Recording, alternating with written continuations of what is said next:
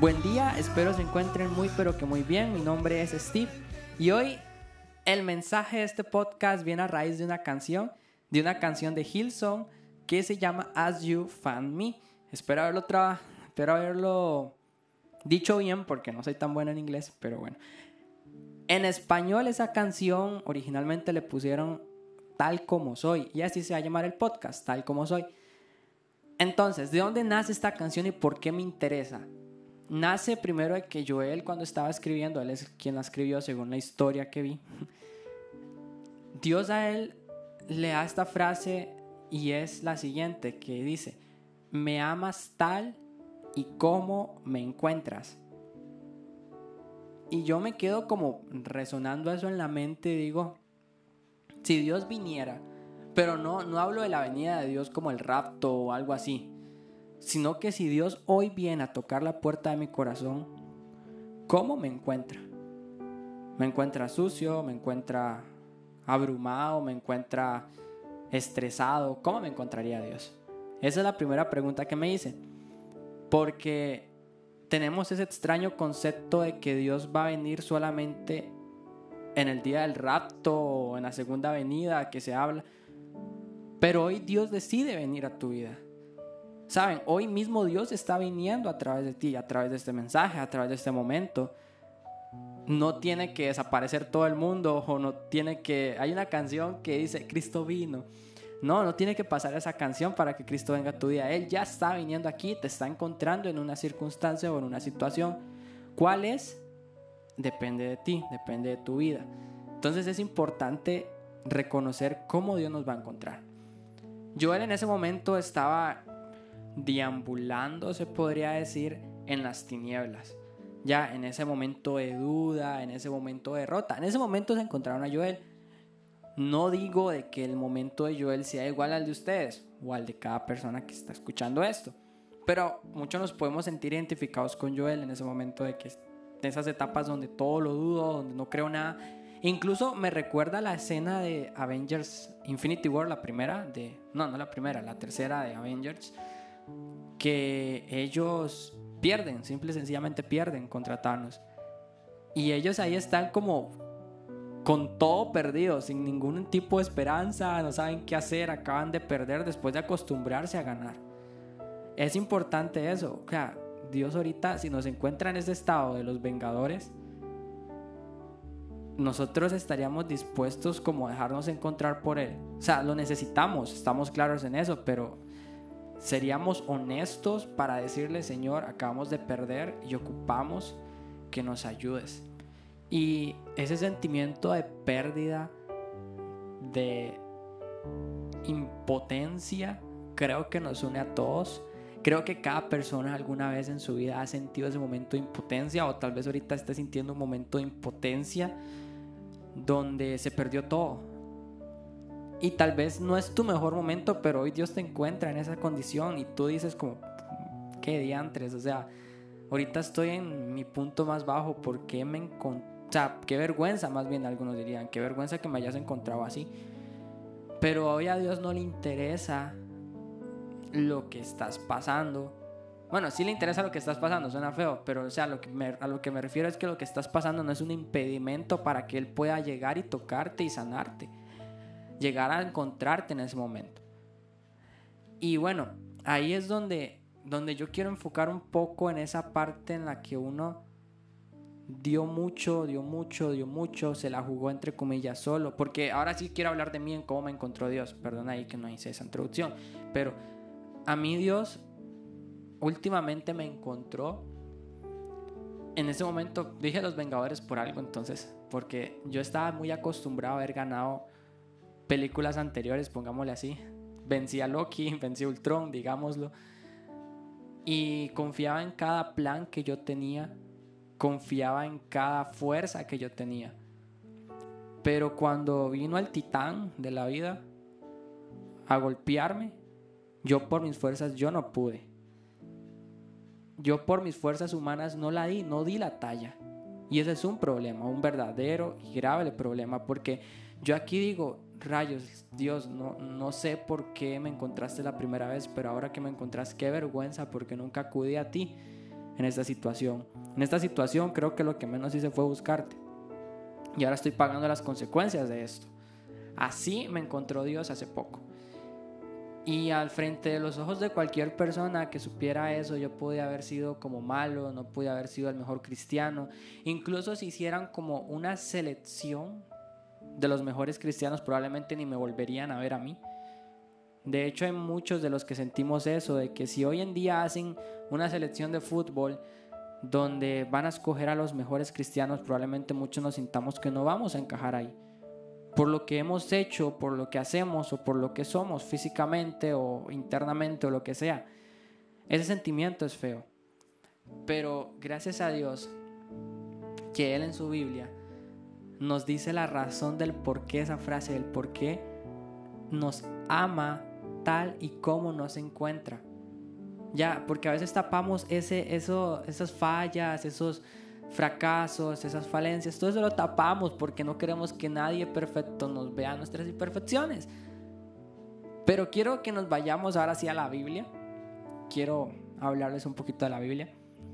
Y como introducción a esto es un personaje que se llamaba Saúl. Era el actual rey de Israel. Esto pues debido a que el pueblo anteriormente había estado exigiendo un rey, entonces Dios pone a Saúl Saúl comete errores como los que cometí yo. Saúl le falla a Dios de una manera en la cual él no reconoce su error. Saúl no reconoció que le falló a Dios, entonces a Dios no le cuadra eso y Dios dice, no, te voy a destronar. Y hay veces en las que nosotros pensamos que los errores nos van a destronar siempre. Pero es que no fue el error lo que destronó a Saúl, fue su orgullo. Fue el orgullo de Saúl lo que lo echó a la, a la borda. No fue nada que Dios no pudo haber perdonado. Dios pudo haber perdonado a Saúl, sí, pero la arrogancia no. ¿Y qué pasa con Dios? Ok, busca otro. Y hoy creo que debemos de tener este corazón de David, que es aquí donde entra el famoso carajillo que fue destinado a ser rey. Y vamos ahorita rápidamente a 1 Samuel 16 y les voy a leer aquí un poquito en nueva traducción viviente. Ahora bien, el Señor le dijo a Samuel, Samuel cualquier cosa era como el encargado de aconsejar y hablarle a todos los reyes, ¿verdad? O sea, Samuel estaba encargado de ser como el consejero de Saúl, que era rey, pero ahora como estaba destronado, tiene que conseguir otro rey, entonces iba a ser ahora el consejero de David posteriormente. Le dice el Señor a Samuel, ya has hecho suficiente duelos, o sea, ya has estado llorando mucho por haber destronado a Saúl. Lo he rechazado como rey de Israel, así que llena tu frasco con aceite de oliva y ve a Belén. Busca un hombre llamado Isaí que vive ahí, porque he elegido a uno de sus hijos para que sea mi rey. Pero Saúl, Samuel le preguntó, Samuel, ¿Cómo puedo hacerlo? Si, si Saúl, quien era el rey, llega a enterarse, me matará. Entonces ahí es donde le diga, llega contigo una novilla. Si se preguntan qué es novilla, es como los terneros, normalmente, de dos o tres años.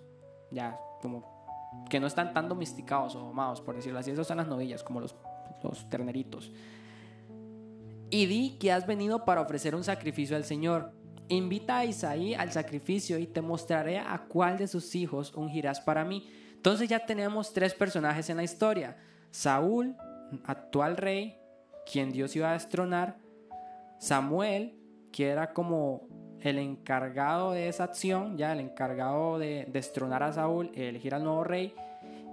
Y también tenemos a Isaí, que es el papá de varios hijos. Entre ellos va a estar David que es por el que vamos a ir nosotros ahí. Después dice, así que Samuel hizo como el Señor le indicó. Cuando llegó a Belén, los ancianos, quienes son como... Los ancianos, digamos, son la parte importante en la política, como los diputados, pongámoslo así. Son como los que tienen que estar a la hora de, de poner un rey en el trono. Ya eh, tiene que pasar por ellos primero. O sea, ellos tienen que estar como al tanto de eso, por decirlo así. Entonces, más adelante dice que luego Samuel realizó el rito de purificación para Isaí y sus hijos y también los invitó al sacrificio. Cuando llegaron, aquí se pone bonita la historia, Samuel se fijó en Eliad. Eliad, quien es hijo de Isaí, hermano de nuestro protagonista David. Y pensó, seguramente este es el ungido del Señor. Pero el Señor le dijo a Samuel, no juzgues por su apariencia, por su estatura, porque yo lo he rechazado. No sé cuántas personas que estén escuchando eso se han sentido en este momento tal vez como Eliad. ¿Por qué lo digo como Eliad? Porque van a un lugar e inmediatamente le sale un Samuel para juzgarlo por los ojos.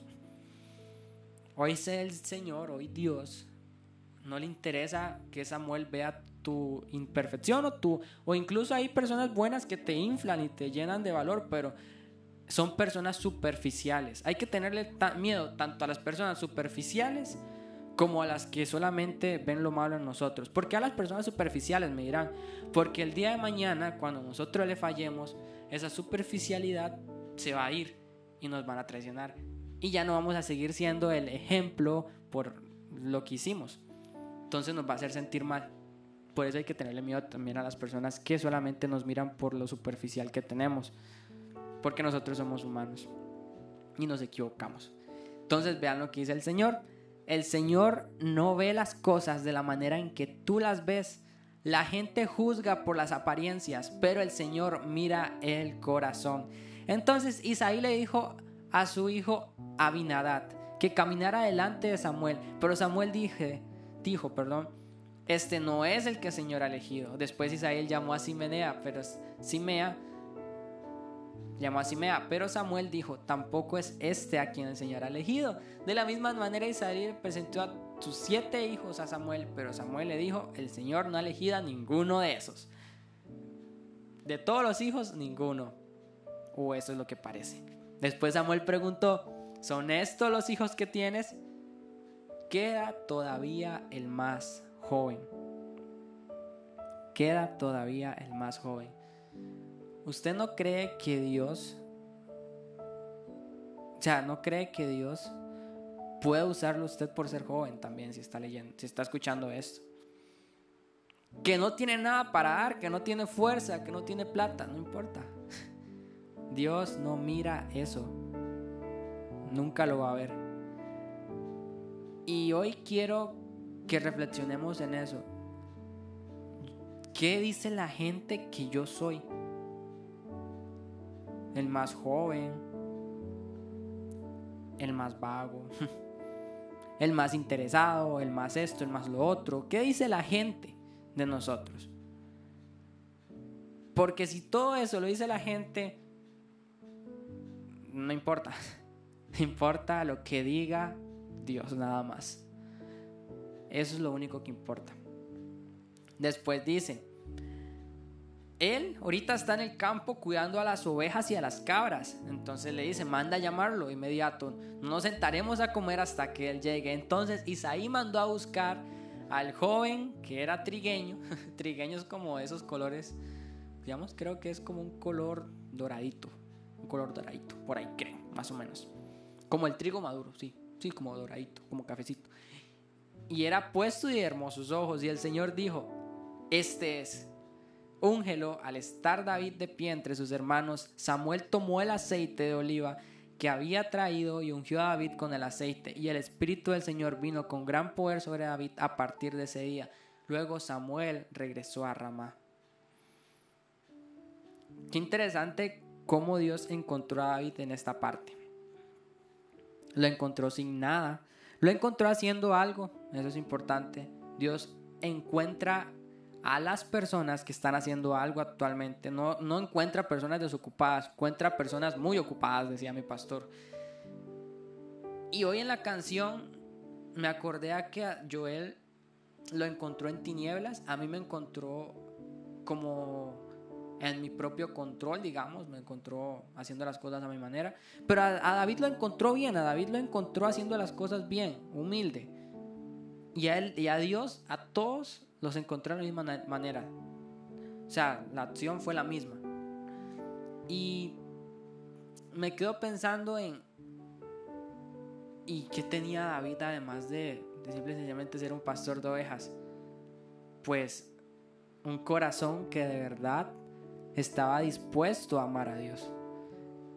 Y ahí es donde voy al título, el amor de Dios me elige.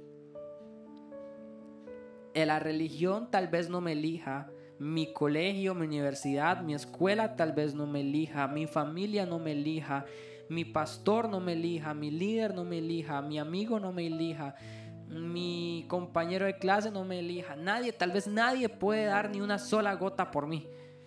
Nadie tal vez puede apostar por mí. A todo el mundo decepciono tal vez. Pero hoy hay alguien que sí lo elige a cada uno y es el amor de Dios. Porque David, al igual que nosotros, no tenía lo necesario. De manera superficial, él no tenía lo necesario para ser rey a esa edad tras de eso. Pero su condición, la cual era la menos deseada, porque les pregunto a usted, a mí, ¿qué era David? Un pastor de ovejas. ¿Usted quiere pastorear ovejas? Tal vez me diga, no, qué asco. Pero David estaba con la posición menos deseada. Y Dios aprovecha a las, personas que aman en la posición menos deseada para ponerlos donde Él desea, donde el trono de Dios diga. Porque algo que aprendí yo, yo soy parte del Ministerio Multimedia en la iglesia. Y yo siempre viví bajo el concepto de disfrutar el rebaño que Dios me ha dado. Porque el día de mañana, cuando Dios me encuentre, quiero que Él me encuentre haciendo las cosas bien donde sea que yo esté. Donde sea. Porque yo sé que para Él en un instante me puede cambiar de posición. En un instante, pero Él no lo va a hacer si yo no soy correcto donde Él me tiene actualmente.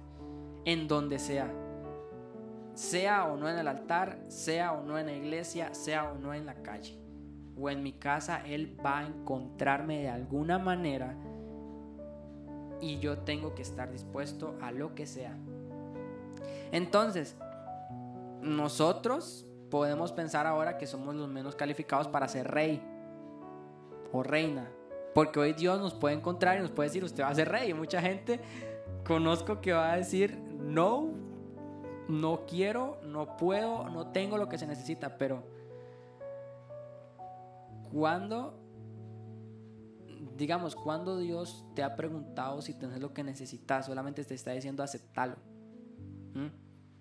No me interesa si no estás calificado para esto, aceptalo. Y ahora, ¿a qué me refiero con esto de no estar calificado? Miren, yo sé lo que es que alguien te rechace por no ser calificado al puesto. Ahora, no me quiero hablar de conquistas. Lo que voy a hablar es de una vez que mandé un currículum. Mandé un currículum a una agencia turística y yo en lo personal, yo no sé muy bien inglés, yo no hablo muy bien inglés, no lo hablo fluido, estaba aprendiendo. Bueno, no estaba aprendiendo, he intentado aprender y he fallado, lo siento, pero voy ahí, voy en el paso. Este 2023 espero aprender inglés. Pero yo mando el currículum porque yo, yo hago fotografía o hacía o hago las dos. Y para estas personas de la agencia, pues estaban pidiendo un fotógrafo y yo con mucho gusto mandé mi currículum, pero en el currículum yo pongo en grande, no sé inglés.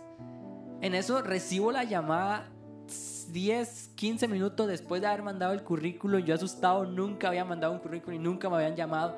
Y lo que me dicen es, usted está bien, usted toma fotos muy lindas y todo, pero no puedo aceptarlo porque usted no sabe inglés. Y yo, F. Yo como F, no fui calificado para el trabajo. Y me puse a pensar, ¿y si así fuera Dios? ¿Se imaginan que Dios le diga a usted, usted canta excelente, usted sirve en las puertas excelente, usted es excelente, pero no me ama? Pero no sabe hablar mi lenguaje, pero no actúa con sabiduría y esas cosas son las que uno le pueden resonar, dar vueltas, dar vueltas, pero Dios más bien hace lo opuesto. Dios prefiere que usted sea calificado como amante de su presencia, que sea calificado como un buen cantante un buen servidor o un buen chico de multimedia, un buen sonista, un buen lo que sea, un buen futbolista, un buen escritor, un buen dibujante. Dios primero quiere que usted sea un buen adorador también. Y hoy Dios viene a aceptarlos tal y como somos. ¿Ok? Hoy en día, la verdad es de que el pueblo de Liberia, en mi caso, soy, yo, vivo, yo soy de Liberia, Costa Rica. Liberia, una casa de Costa Rica, pero hoy Costa Rica, el mundo, donde sea que sea que estén escuchando este podcast, el pueblo necesita reyes y reinas imperfectas que estén dispuestas a dejar de usar su condición como excusa para ser usados por Dios. Hoy el cielo está buscando trabajadores. Hoy Dios está llamando a sus hijos y Él no quiere que seamos experimentados en la religión. Él quiere que seamos personas sensibles y con un corazón dispuesto a serle fiel a Él. Se los digo porque yo fui muy experimentado a veces pero nada apasionado. Dios me encontró de la peor manera posible. Y es bonito saber que todos los jóvenes hoy Dios nos está mirando. Y Él sabe que nuestras imperfecciones van a ser usadas de testimonio para las demás personas. O sea, no nos avergoncemos de ser pecadores que aman a Dios pese a sus impurezas. No nos, no nos sintamos mal por eso. Y hay algo que me quedó resonando siempre y es que Dios eligió, nos eligió con todas nuestras imperfecciones, pero sabe que tiene que cambiarnos. No podemos vivir igual, no podemos seguir con ese carácter, con esa emoción tóxica o con esa adicción. El trato de Dios es usar nuestra grieta, pero no volver a rompernos ser vasijas de barro que fueron rotas y como toda vasija de barro, las grietas se ven a veces, por más que la arreglen, la grieta se tiene que ver, pero no volvernos a romper. Y eso es ahí donde, donde quiero entrar ahora. Ya les dijimos que el amor de Dios me elige, ahora el amor de Dios me transforma en una persona mejor de lo que era antes. No reprochando nuestro pasado, ni siempre estarnos repitiendo las malas cosas que hemos hecho. Entonces me dirán, entonces Steve, si Dios me acepta tal y como soy y yo intento ahora sí seguirlo, pero después vuelvo a romperme, vuelvo a quebrarme, ¿qué pasa si luego de aceptar a Cristo caigo? Y es ahí donde tal vez tuvimos un error y fue no usar la cruz como fuente de transformación la usamos solo como una tarjeta de crédito de pecados. que pecamos hoy, fla tarjetazo de gracia, fla tarjetazo de esto, fla, fla, fla, fla. Pero algún día la deuda de esa tarjeta hay que pagarla. Pero gracias a Jesús, si lo aceptamos, no vamos a pagar eso con muerte. Dios no nos va a matar por pecar, porque para eso Jesús murió. Pero nos va a pedir deudas con consecuencias temporales. Eso es muy importante. Por eso es que no debemos de abusar de la tarjeta de crédito de la gracia de Dios, porque si no vamos a extender límites, nos vamos a hacer personas que no entienden cuando fallan y eso nunca nos va a llevar a la transformación que el amor de Dios no solo nos hace, sino que nos promete. Entonces, ¿Se acuerdan de David, la persona que Dios eligió, la persona que Dios, que, Dios eligió como rey? Él falló. Después de aceptar a, a, Jesús, él falló. Y quiero que piensen en esto en David. Luego de haber vivido un reinado con victorias, luego de haber sido aprobado por Dios, ¿por qué elegir pecar? Bueno, yo también me, me hubiera preguntado lo mismo. ¿Por qué yo después de haber servido en multimedia, de haber hecho las cosas a la manera en la que Dios hace, haber visto la mano de Dios en mi vida, ¿por qué yo pecar con mi orgullo? Había un tiempo en el que yo veía pornografía, ¿por qué pecar viendo ese video de nuevo? ¿Por qué? Y porque a veces no reconocemos eso. No reconocemos que tenemos un problema adentro. Que Dios nos encontró con algo dentro Recuerden, Dios nos encontró tal y como, como estábamos en ese momento y en ese momento teníamos algo, algo que nunca decidimos eliminar y lo decidimos como un maquillaje, taparlo con el amor de Dios, pero nunca lo tratamos de, de raíz. Hoy sí, Yo puedo vivir feliz y contento de que Dios me haya encontrado en la pornografía, pero gracias a Dios Él me transformó porque yo no tapé la pornografía con la gracia de Dios nada más, sino que también aproveché el amor y la gracia para intentar darle la cura a eso y que no me siguiera apoderando o consumiendo. Eso es importante. Pero no por eso puedo decir que no tuve consecuencias. Claramente, después de haber visto pornografía, Dios me perdonó y todo, pero no porque me haya perdonado, no significa que yo me tuve las consecuencias que viví luego de eso. Luego de eso, ¿qué pasó? Mi mente viajaba en otro mundo. Mi mente ahora veía constantemente teniendo esos pensamientos feos de sexualidades y cosas así que yo mismo había provocado por haber visto tanto contenido sexual. Entonces lo que yo le decía a Dios, acepto la consecuencia, pero ahora libérame de esta consecuencia. Comenzaba a reprender, a reprender, a orar, porque, pucha, yo ya no podía con ese pensamiento. Hasta que el día de hoy puedo decir que Dios me sanó. Mm, ya no recuerdo cómo era haber visto, gracias a Dios, una mujer desnuda. Y ahí es donde yo digo, qué increíble es Dios. Y hoy en día no digo de que yo estoy exento al pecado, no, más bien, un día me preguntaron de que, soy más propenso, y yo digo, ya, cosas que tengan que ver con sexualidad.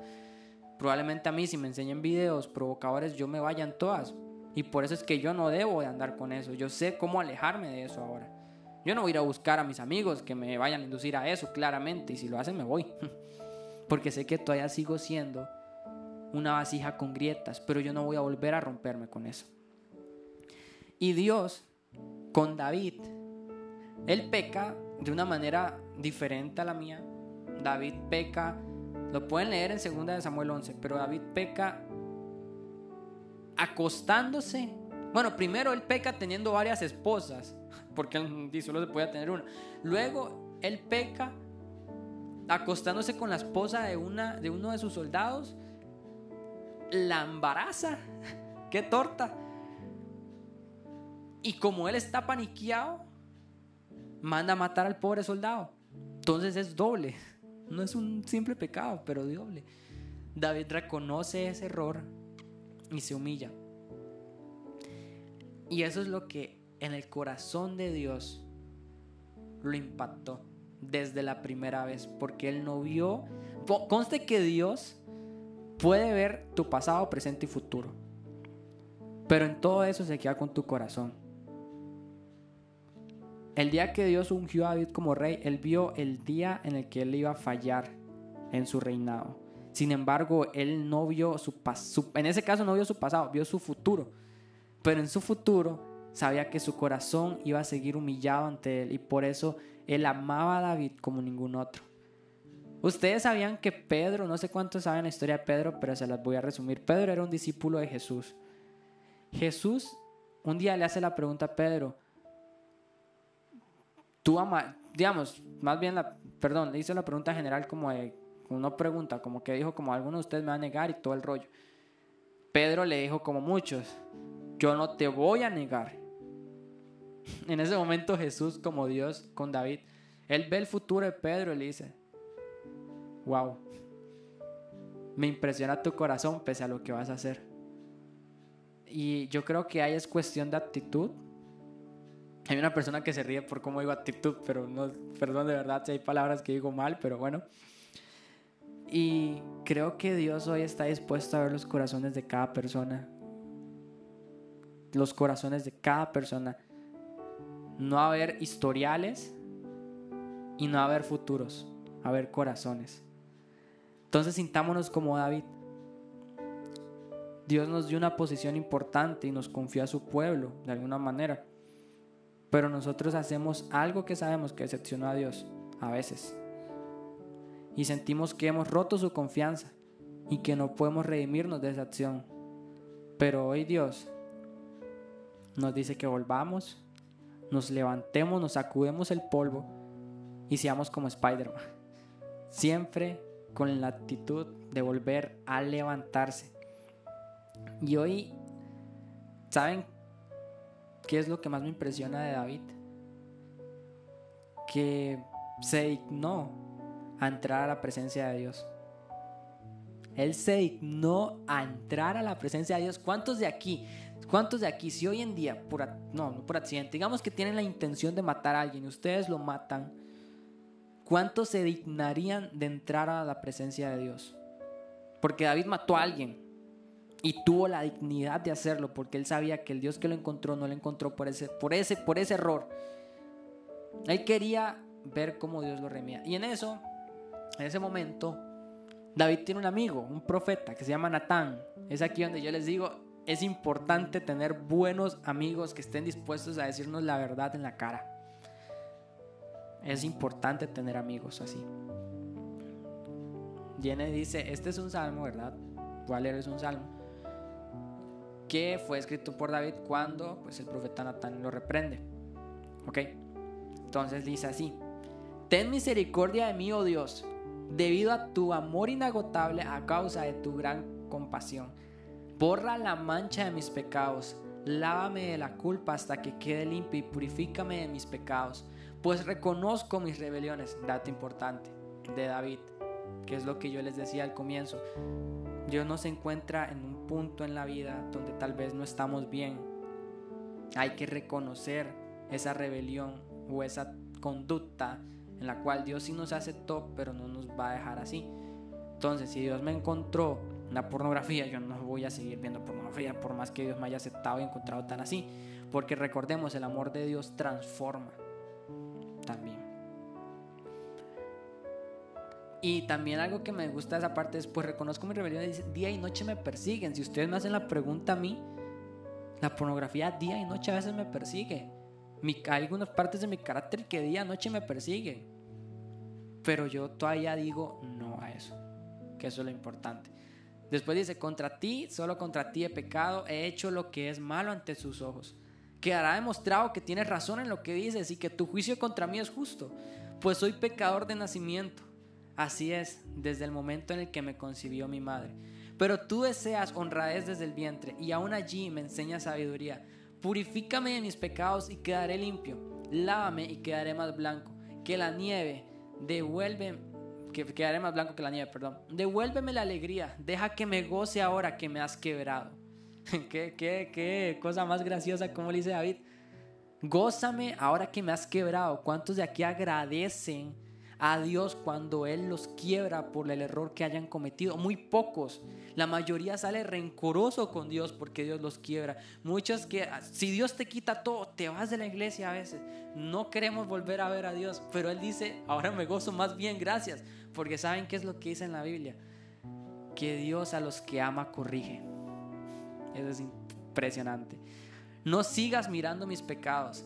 Quita la mancha de mi culpa Vean, cuando dice ahí, no sigas mirando mis pecados, les tengo una noticia buena para todos ustedes. Y es que yo les dije que Dios no mira el futuro, ni el presente, ni el pasado, mira tu corazón. Bueno, Dios no mira el pasado, no solo no lo mira, lo olvida en el fondo del mar también. Él lo olvida, brother. Así que, eso está bien. Crea en mí, oh Dios, un corazón limpio y renueva un espíritu fiel dentro de mí. No me expulses de tu presencia, no me quites tu Espíritu Santo. También esto es importante. Recordemos que David era rey. Pero David no le dijo a Dios después de pecar, no me quites el reinado, le dijo, no me quites tu Espíritu Santo. Porque es más importante tener a Dios que tener lo que sea que puedo tener en mis manos. No nos arrepintamos porque Dios nos va a quitar algo. Arrepintámonos porque nos estamos apartando de Dios. Que nada más sea eso. Si yo me voy a arrepentir hoy no es porque Dios me va a quitar mi puesto en multimedia, mi puesto en en el lugar que sea, me estoy arrepintiendo porque sé que acabo de herir un corazón que confió en mí. Que esa sea una de las razones por la cual yo quiero redimirme. Restaura en mí la alegría de tu salvación y haz que esté dispuesto a obedecerte. Entonces enseñaré a los rebeldes tus caminos y ellos se volverán a ti. Perdóname por derramar sangre, oh Dios que salva. Creo que aquí está hablando un poco cuando mató al man Entonces con alegría cantaré de tu perdón. Eso es algo también. Yo, luego de haber vivido todo lo que viví, usted también, no nos encarguemos de enjuiciar a las personas porque nosotros fuimos a veces peor que ellas. Entonces, David aquí dijo, entonces con alegría cantaré de tu justicia. Casualmente no dice eso. ¿Qué pasa si David hubiera cantado conforme a su justicia. Probablemente este salmo diría, Señor, así como me perdonaste a mí, no perdones a los demás. Es pura la actitud de Jonás, sería ahí. Pero no, él dice, hoy va a cantar tu perdón. Porque hay una parte en la Biblia en la que dice, exponemos el Dios que creemos. Entonces, si en el Dios que creemos es amor, nosotros tenemos que exponer ese Dios. Porque vamos a exponer un Dios de justicia cuando con nosotros aplicó la gracia de Dios. ¿Les parece eso? Desata mis labios, oh Señor, para que mi boca pueda alabarte. Tú no deseas sacrificios, de lo contrario te ofrecería uno. También quieres, tampoco quieres una ofrenda quemada, pero el sacrificio que sí deseas es un espíritu quebrantado, y tú no rechazarás un corazón arrepentido y quebrantado, oh Dios. Para ir cerrando, creo que nunca tenemos que olvidar de dónde venimos, pero tampoco volvamos ahí. Dios nos encontró tal y como éramos, nos amó así, tal y como éramos. Y el amor de Dios también es una promesa de transformación. El amor de Dios consiste en usar lo que la gente cree que nos sirve, lo impuro, y volverlo un instrumento de su apreciada gracia. Hoy Dios decide usarnos y restaurarnos. Y eso nos lo dice en 1 Corintios 1, 26 y 28 se las leo así, TLA. Ah, bueno, el salmo que leí anteriormente era el Salmo 51 del 1 al 17, les leí todo el salmo. Y ahora vamos a 1 Corintios, 1 Corintios 1, 26 y 28, dicen. Eso se las leo en TLA. Recuerden lo que ustedes eran cuando Dios los eligió. Según la gente... Ah, bueno, les dije que, que, no, que no estén viviendo reprochándose el pasado y aquí se recuerden lo que ustedes eran cuando Dios los eligió reprocharse el pasado es diferente a aprender también del pasado. Entonces véanlo como por ese lado. Según la gente, muy pocos de ustedes eran sabios, muy pocos de ustedes ocupaban puestos de poder. Escuchen eso. David muy poco usaba, tenía un puesto de poder, es inteligente eso. La Biblia es tan crack. O pertenecían a familias importantes.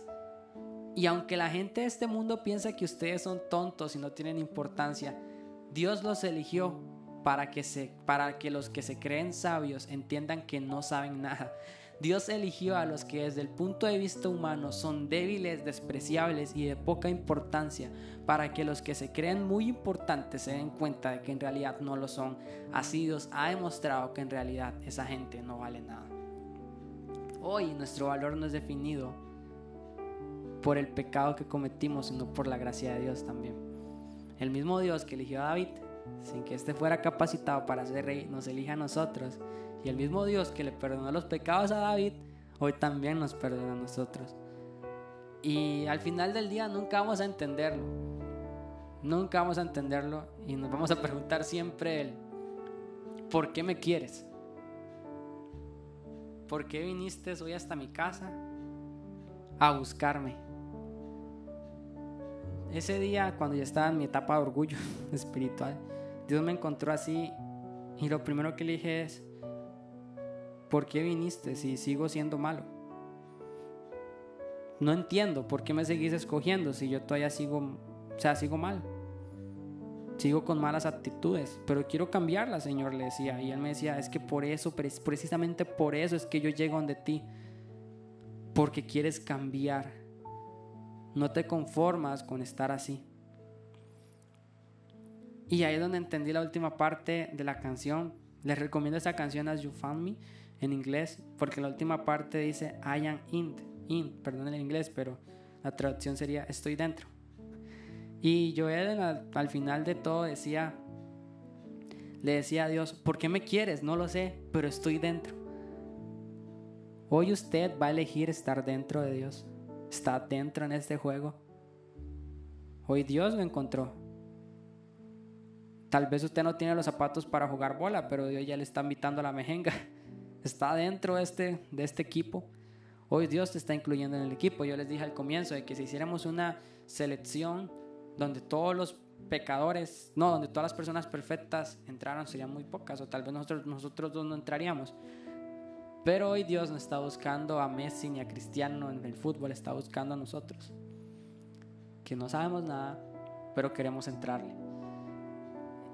Y creo que eso es lo que tenía que decirles por parte de Dios. Espero de verdad todo esto haya sido de bendición para cada uno de ustedes. Que más que Steve hablando o algo que se me ocurrió, para nada, esto es totalmente algo que Dios me habló a mí primero, que Dios tocó a mi corazón primero. Esto es algo que en la canción, cuando yo la escuché, me llenó mucho, me ayudó bastante a encontrarme, porque ya Dios me había encontrado, pero también a encontrarme a mí de alguna otra manera. Y de verdad, si llegaron hasta aquí, pues creo que es porque Dios quería que lo escucharan. Y donde sea que ustedes estén, les invito a que cerremos los ojos. Bueno, si están conociendo, no, claramente, pero sí quiero hacer una oración final Señor Jesús, de verdad gracias. Primero por disponerte a encontrarnos. Segundo, por elegirnos. Porque te importó más nuestro corazón que nuestro, nuestro historial o de lo que vamos a hacer. Te importó nuestro corazón. Ayúdanos a tener ese corazón de David. Ayúdanos a tener ese corazón que te ama sin importar los errores que comete. Señor, hoy queremos estar dentro del plan. Hoy queremos decirte, int. Señor, hoy queremos decirte, estoy dentro. Estoy listo para aceptar ese amor que me acaba de elegir para ser un candidato a la transformación que tú quieres en mí. Para que yo después como David pueda cantar sobre ese perdón, sobre ese amor que me eligió y transforma. Porque eso es lo que tú me estás diciendo que yo vaya a hacer allá afuera a que yo sea la voz tuya eligiendo personas y que yo pueda decir a las personas, hay transformación en Cristo Jesús. Señor, gracias por perdonarme. Te pido que me guíes por el buen camino, que nos guíes a cada persona donde sea que vaya. Cuida las carreteras, cuida sus familias, cuida sus cenas, sus almuerzos, sus desayunos, Señor, que nunca haga falta comida. Gracias por todo, en el nombre de Jesús. Amén y amén. Entonces, estamos más que despedidos y gracias por haber escuchado este podcast. Dios los bendiga.